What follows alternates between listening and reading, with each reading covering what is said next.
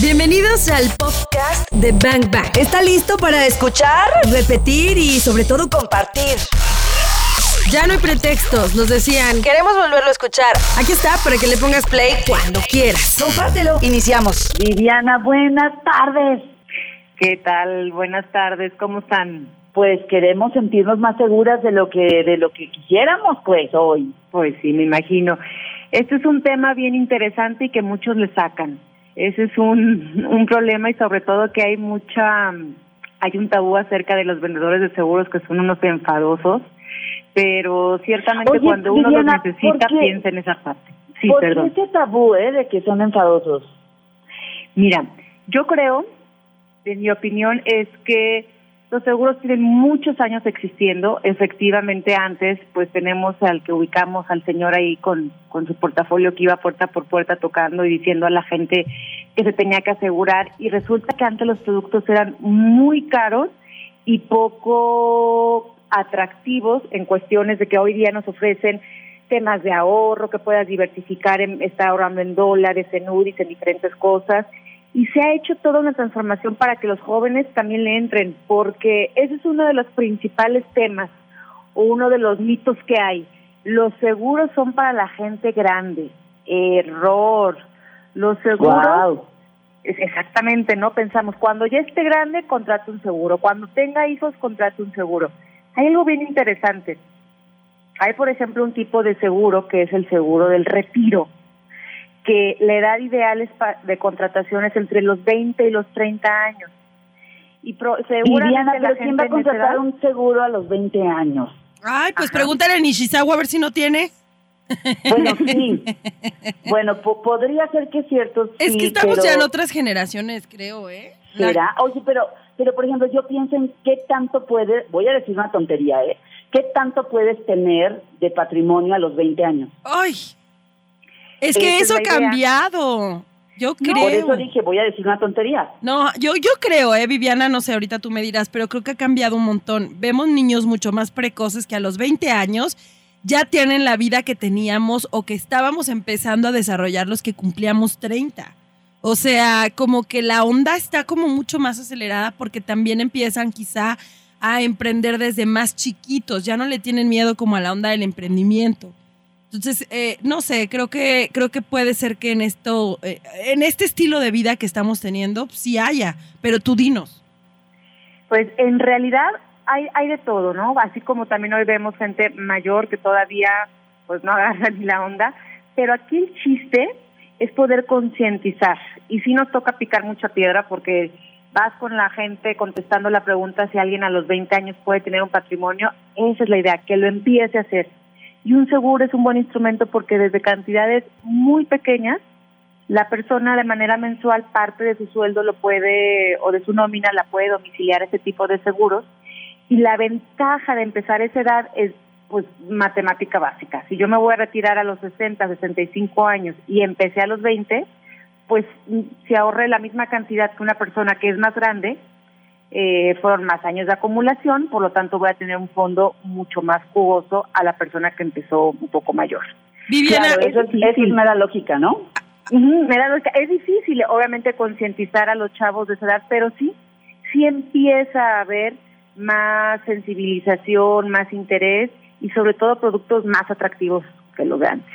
Viviana, acabas de decir este que con- o sea, que se puede empezar a pagar un seguro muy accesible con, con tarifas o con precios como muy bajos, con cuotas muy bajas. Creo que eso es un mito, o sea, es decir, la gente creemos que tener un seguro es para gente acomodada, para gente que tiene lana, para gente a la que le sobra el dinero, porque creemos que es caro. Vamos a regresar con eso, ¿te late? Vamos a desmitificar esto. Perfecto. Disparando. Información que necesitas. Hay diferentes seguros, como bien lo mencionaban al principio.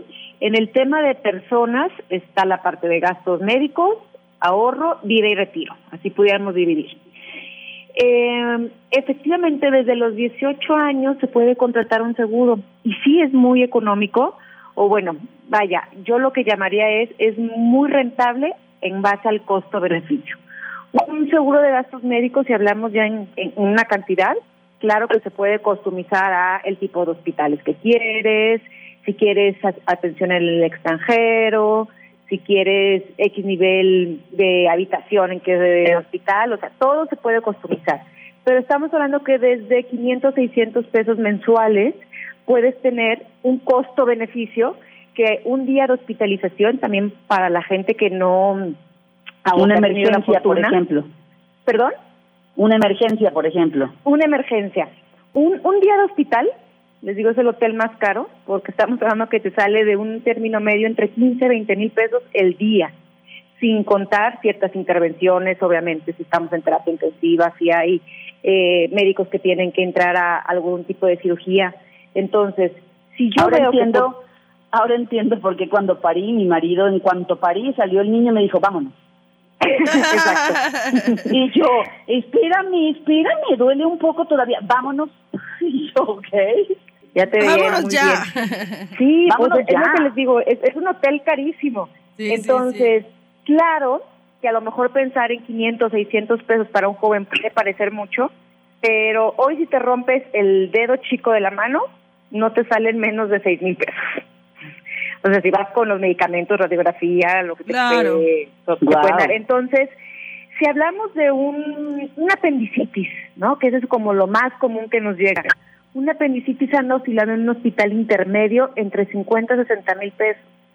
Entonces, ahí es claro, cuando uno ve y dice, pues claro que el costo-beneficio es muy atractivo el de tener un seguro. Entonces, desde estas cantidades podemos en el caso de gastos médicos. Ahora, eh. yo menciono mucho el tema del retiro. No sé ustedes cómo lo ven, pero a mí me aterra y es algo que todos los que tenemos de 40 años para abajo, eh, que empezamos a cotizar con las AFORES, pertenecemos ya a esta nueva generación y pues muy probablemente una generación que no vamos a recibir nada y no va a existir ese fondo cuando lleguemos al retiro. Hablábamos de números, les iba a compartir acá el dato porque sí es sí es sorprendente que en México, según la revista Expansión, solamente 8.5 millones de personas tengan un seguro. Estamos hablando de 120 millones de mexicanos aproximadamente. También entiendo que vivimos un panorama muy particular en nuestro país porque, bueno, e, en promedio o la mayoría de los mexicanos mantenemos un nivel socioeconómico pues no no muy alto que nos permita siquiera pensar en tener un seguro de gastos médicos mayores o gastos médicos. Pero me llama mucho la atención lo que dijiste. Eh, me dijiste que, que, bueno, que hay seguros muy accesibles. O sea, que yo puedo tener, puedo pagar un seguro entre 500 y 600 pesos mensuales. Obviamente, pues no voy a, a lo mejor no voy a tener acceso a ciertos servicios muy especiales, pero por lo menos lo que es muy básico, ¿no, Viviana? Así es.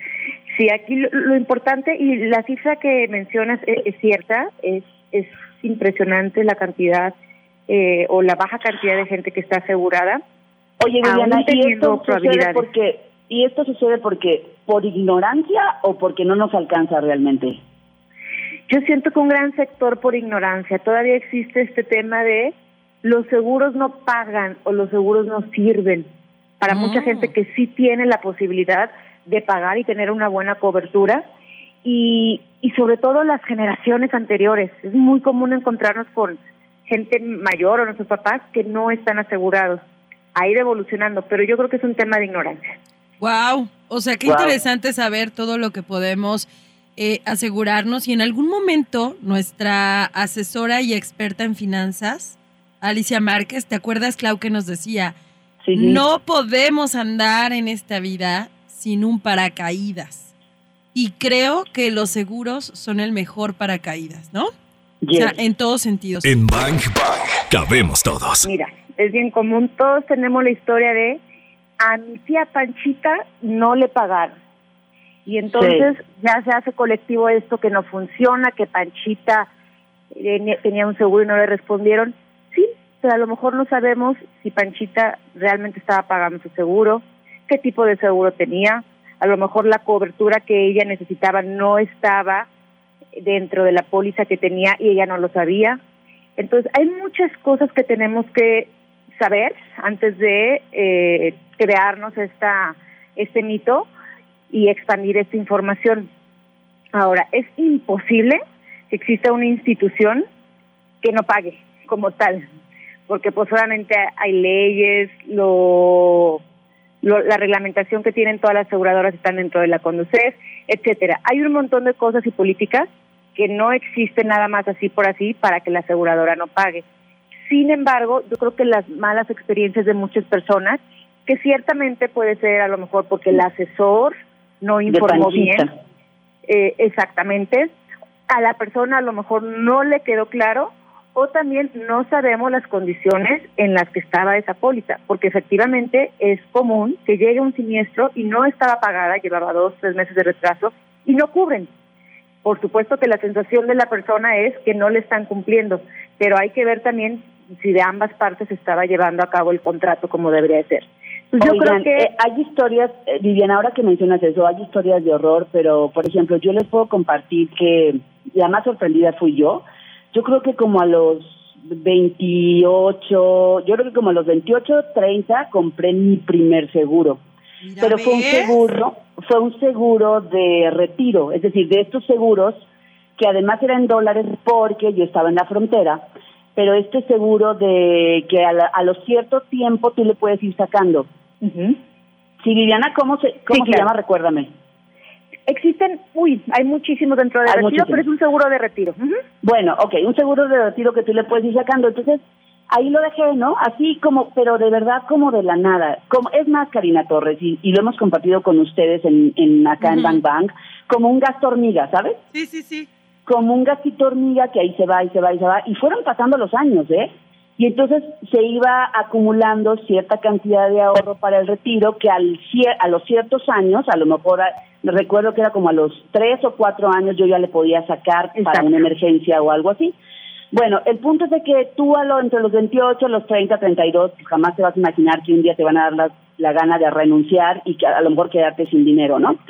Y, y bueno, así pasó, en mi caso así pasó, y, y yo seguía, cuando cuando pasó eso me di cuenta que ya que yo ya tenía derecho por el tiempo que tenía con el seguro a sacarle algo, pero nunca nunca tuve tan claro cuánto le podía sacar. No saben, no saben el gran beneficio y el gran apoyo que tuve de, de, de haber tenido ese ahorrito, digamos, ese ahorrito que si no lo hubiera tenido no lo hubiera pasado tan bien después de haber renunciado. Wow. Mira, ¿ves que si hay gente precavida? De, verdad, pero, pero, además el servicio, eh, todo apegado a la póliza, o sea, la más sorprendida era yo y cuando me dijeron, Clau, la suma que puedes retirar hasta el momento por el tiempo que tienes ahorrando es de tanto. Y yo dije, wow, o sea, casi me hinco, imploro, agradezco, porque la verdad es que yo había renunciado y no tenía término. Fíjate qué chido, ¿no? Ahí estuvo tu paracaídas, por eso decimos que todos tenemos que tener un paracaídas. Claro. Tal cual. Fíjense, yo ahorita pienso, si hubiéramos sabido hace tres, cuatro años la situación en la que estamos ahorita, hubiéramos actuado diferente. Te aseguro que eh, si hubiéramos tenido así como una camarita, ¿no? Que viera el futuro, hubiéramos armado, nos hubiéramos preparado de una forma diferente. Yo te aseguro que muchas personas hubieran ahorrado, hubieran hecho acciones diferentes. Sí, yo creo que sí. Regresemos con eso, regresemos con eso, porque creo que justamente por eso queríamos hablar contigo, porque queremos saber si hay seguros que protegen en una contingencia y, y o si ya estás en la contingencia, ¿qué se puede hacer? En Bank Bank cabemos todos. Viriana, ¿qué se hace en, en, tiempos de contingencia? O sea, ¿hay seguros que nos puedan proteger eh, en un tema como este? Mira, desgraciadamente ya que llega el momento, efectivamente ya no se puede hacer nada. Hay ahorita yo creo que el mayor aprendizaje y lo que sí podemos hacer ahorita es mucha gente estando en casa y los que tienen la fortuna de seguir percibiendo y seguir trabajando, están ahorrando, ¿no? Porque pues ya no tenemos el gasto del transporte, de la fruta de la esquina, del estacionamiento, gasolina, etcétera. Entonces, es un buen momento para entonces sentarnos, hacer un balance de nuestras finanzas y sí contratar un seguro yo los seguros que creo que de cajón tenemos que tener es, primero, el de gastos médicos. ¿Por qué? Porque es como la gallina que pone los huevos de oro. ¿Qué asegurarías primero, los huevos de oro o la gallina?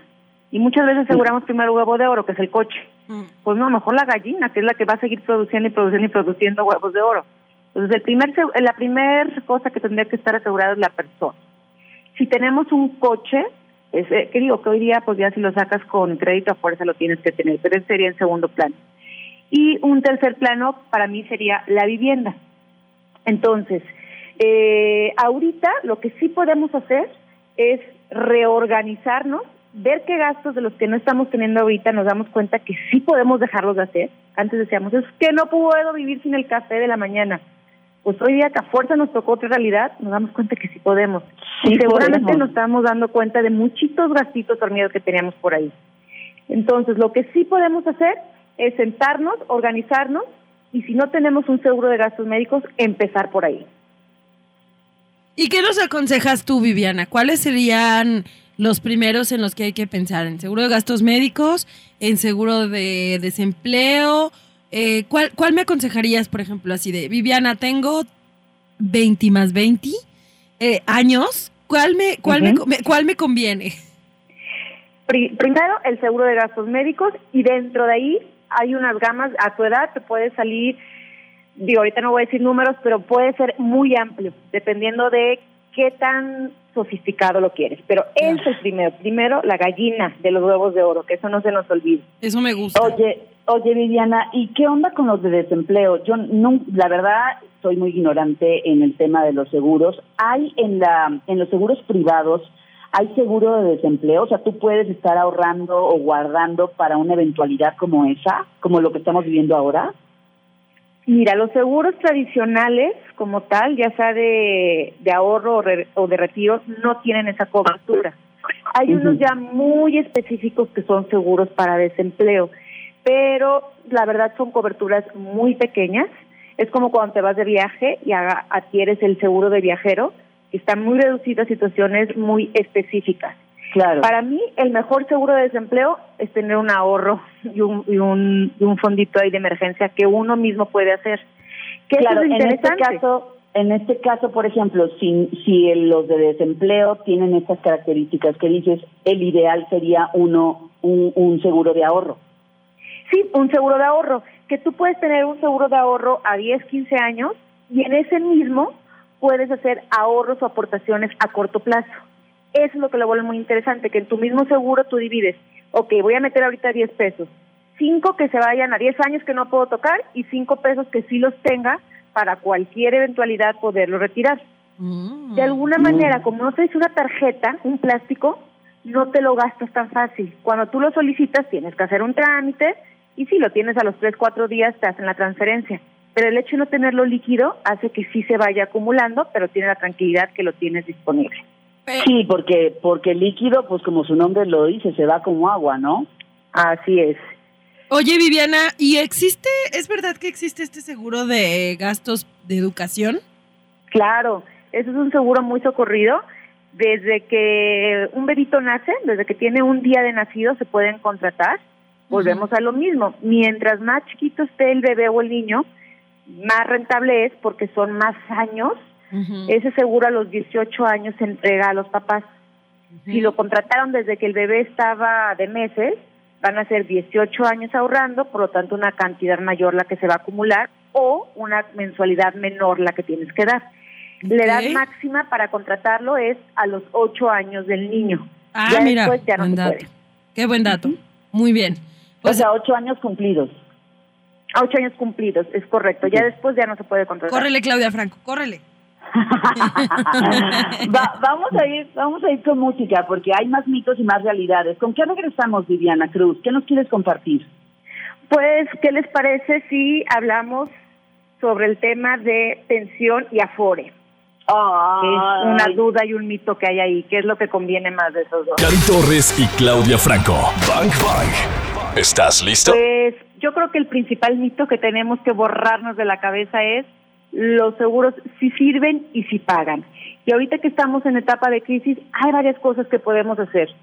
Uno, ya lo mencionábamos, para los que tienen la fortuna de seguir teniendo su ingreso, que vean todas las áreas donde se pueden ahorrar y todos los gastos en los que no estamos incurriendo desde transporte, restaurantes, cines, conciertos, centros comerciales, etcétera. Otro punto importante es un área de oportunidad que yo le veo es, estamos teniendo más tiempo en casa, hay que tratar de tener otro ingreso, como pues todo lo que podemos hacer de clases, cursos por internet, sacar nuestra ropa y poderla vender, etcétera, que no sea un pretexto ahorita el no tengo dinero para adquirir un seguro. La tercera parte es, si tengo un seguro de gastos médicos en mi empresa, revisar cómo están las condiciones y no hacer confianza, porque muchas veces son coberturas muy limitadas los seguros colectivos que nos dan el trabajo. Hay mucha gente que a pesar de tener el seguro del trabajo contrata de manera personal una otro tipo de seguro para tener una cobertura más amplia. Entonces es un buen momento para revisar e investigar con las empresas con qué contamos. Otro punto importante, ahorita puede parecer muy atractivo comprar vuelos de avión, eh, organizar un evento, no lo hagan. No sabemos cuánto tiempo va a durar esta pandemia. No sabemos incluso si las aseguradoras con las que estoy viajando va a quebrar. No sabemos si al país al que voy a ir va a tener ciertas restricciones de ingreso. Aunque ahorita estén muy económicos, no lo hagamos porque no sabemos si el seguro, muchas veces los seguros que tienen estas aerolíneas no cubren justamente las pandemias, que eso es mm. muy común. Entonces, no lo hagamos aunque parezca muy barato, eso puede quebrar nuestra economía. Oye, ese es un muy buen dato, porque yo sí he visto que mucha gente dice, hay que aprovechar que los vuelos están varas, hay que comprar para ir a tal. Y yo lo estaba como dudando, ¿eh? Dije, bueno, pues sí está muy, muy barato, pero tienes toda la razón, ahorita no sabemos nada. Estamos en un tiempo en donde habrá que más bien estar eh, esperando y viviendo presentes en el presente y día a día, ¿no? Y muy informados, ¿no? Y muy informados. Así es. Otro punto bien importante es, eh, es un buen momento para invertir en bolsa pero ojo, hay que asesorarnos bien. ¿Por qué? Porque ahorita están bajando las acciones y pues siempre es más atractivo comprar barato que comprar caro. Nada más hay que tener una buena asesoría porque también no podemos comprar acciones de una empresa donde vaya a, donde sea una empresa que vaya a tronar y en este caso no hay seguros porque nos preguntan mucho si hay seguros de inversión, no lo hay, ahí sí es meramente un tema de riesgo, entonces tener cuidado con esa parte. Y eh, finalmente, yo creo que aquí un punto importante es reorganizarnos, sentarnos, ver cómo están nuestras finanzas y pues las prioridades van cambiando. Ver, yo creo que esto lo que nos está enseñando es que somos completamente vulnerables, no tenemos el control al 100% de nuestra vida. Y para mí el mensaje importante es siempre proteger a la gallina de los huevos de oro, que somos nosotros. Ese es un gran batucazo y una reflexión, ¿no? Claro, totalmente. Tener, tener en mente, tener en mente que, que es importante o es súper, súper, eh, pues crucial, ¿no? Proteger a la gallina de los huevos de oro y con esto me hiciste pensar en la psicología de nosotros como mexicanos, que tenemos esta idea de que hasta que nos llegue lo inevitable, entonces tomamos acción. Creo que nadie estaba preparado para una situación como la que ahora vivimos, nadie, o sea, nadie, nadie, nadie. Y yo creo que si en algún momento nos hubieran dicho, va a parar el mundo y el mundo completo y la gente no va a ir a trabajar, va a trabajar desde sus casas, algunas fábricas van a dejar de producir, hubiéramos dicho, ah, yeah, right, esa es una película futurista. ¿De qué guion me hablas? ¿De, qué, guion me hablas? Pero está ocurriendo, entonces yo creo que la gran reflexión ahora es, a partir de esto que está ocurriendo, cómo vamos a reorganizarnos, que fue el tema que Viviana Cruz nos puso hoy en la mesa, ¿no? Sí, estoy totalmente de acuerdo. Viviana, pues muy buena información para reflexionar y sobre todo para, pues para anticiparnos y conocer eh, pues de información más de primera mano, ¿no? No irnos, con, no irnos con lo que la gente dice, sino investigar, preguntar. Y creo que por cotizar, pues no se cobra. Entonces también es una buena oportunidad de saber cómo puedes ir comprando eh, estos paracaídas para tu vida. Muchas gracias por haber estado en Bang Bang. Al contrario, muchísimas gracias y no olviden asegurarse, importantísimo para esta tranquilidad en estos tiempos. Gracias, Viviana. Muchas gracias, hasta luego. Ya escuchamos lo mejor de este podcast. ¿Cuántos bazucazos recibiste el día de hoy? Porque yo me voy muy descalabrada. Anótalos todos. Y si los quieres escuchar en vivo, pues sencillo, búscanos en ExaFM 101.1 o también lo puedes hacer en las plataformas digitales. Todos los días de 1 a 4 de la tarde por XFM 101.1. Ahí está Bang Bang en vivo. Arroba ExaGDL. Yo soy arroba caritorres.mx. Y yo soy arroba claudiafranco.mx. Gracias por escuchar este podcast, Bangers. Te voy a disparar, te a disparar.